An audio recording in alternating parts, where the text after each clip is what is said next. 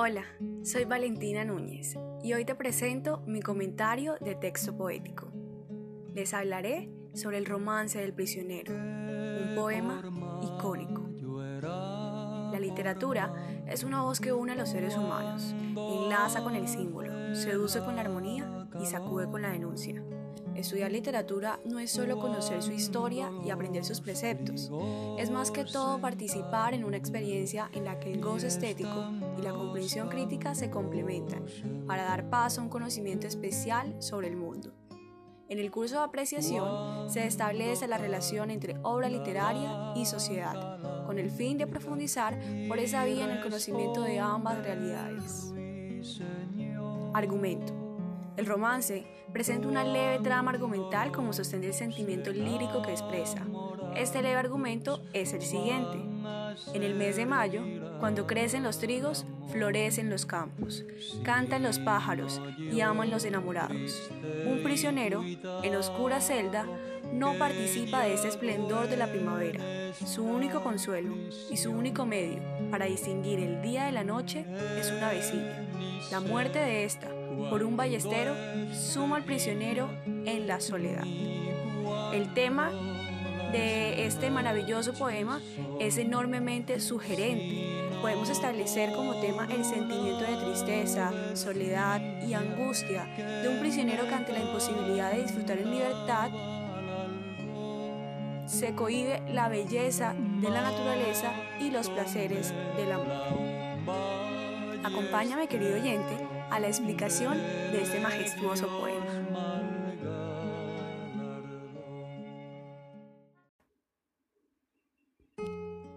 Versos 1 al 8.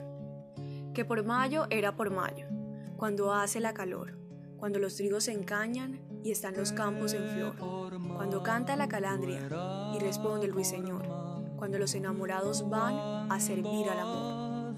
Aquí se hace descripción del mes de mayo, es decir, del mundo exterior. En el mes de mayo, querido oyente, todo es alegría y vida. La temperatura es agradable y es notable el resurgimiento de la naturaleza y el amor. Cuando los trigos se fortalecen ante la inminente cosecha, los campos están florecidos, cantan la calandria el ruiseñor y los enamorados sienten con más fuerza su amor. El poeta justo aquí nos conduce hacia un ambiente idílico y totalmente hermoso. Versos 9 al 12 sino yo, triste, cuitado, que vivo en esta prisión, que ni sé cuándo es de día ni cuándo las noches son. Aquí se hace visible el lamento del prisionero por su desdichada situación, es decir, esa parte nos adentra hacia el mundo interior.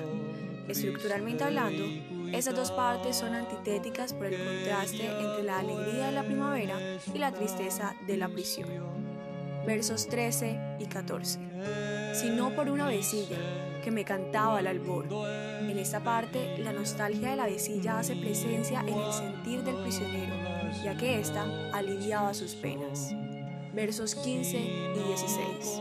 Matómela un ballestero, dele Dios mal galardón. Es justo aquí donde hace presencia la maldición contra el asesino de la vecilla y termina deseándole un mal galardón como una señal del fin de aquello que era lo último que quedaba entre él, es decir, el prisionero, y el mundo florido de la primavera, que no es más que el símbolo de la libertad. La primavera nos habla del amor. Sin amor ni libertad puede el hombre enfrentarse al mundo. Si no hay amor, ni hay libertad, la imagen más adecuada es la del preso que no puede distinguir la belleza ni en el más bello día de la primavera.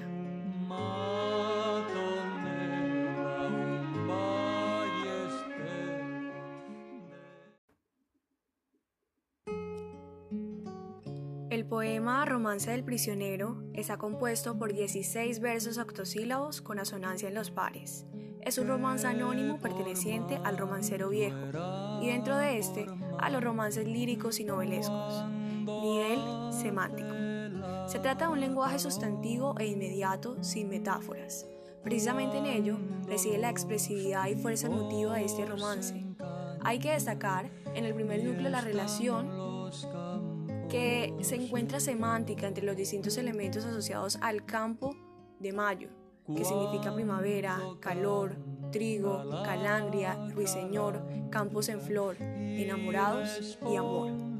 todas las circunstancias positivas del locus amoenus, que significa paraíso, que connotan alegría, vida, amor y libertad. En el segundo núcleo hay una vinculación semántica antitética con la anterior. Tristeza, infelicidad, presión, la oposición del día y la noche. Sugieren negativamente tristeza, soledad, angustia, falta de libertad para disfrutar de la vida y por consiguiente también del amor. Este cautivador poema domina la actitud interna intimista, es decir, el subjetismo lírico, conjugada con una actitud externa que desarrolla la descripción del mes de mayo. En esta descripción seleccionan aquellos elementos que le interesan a la expresión de su estado de ánimo. El punto de vista es el de la primera persona central, es decir, el yo lírico es el protagonista y presenta su historia sin ningún narrador intermediario. Lógicamente, el poema puede dar lugar a otras interpretaciones.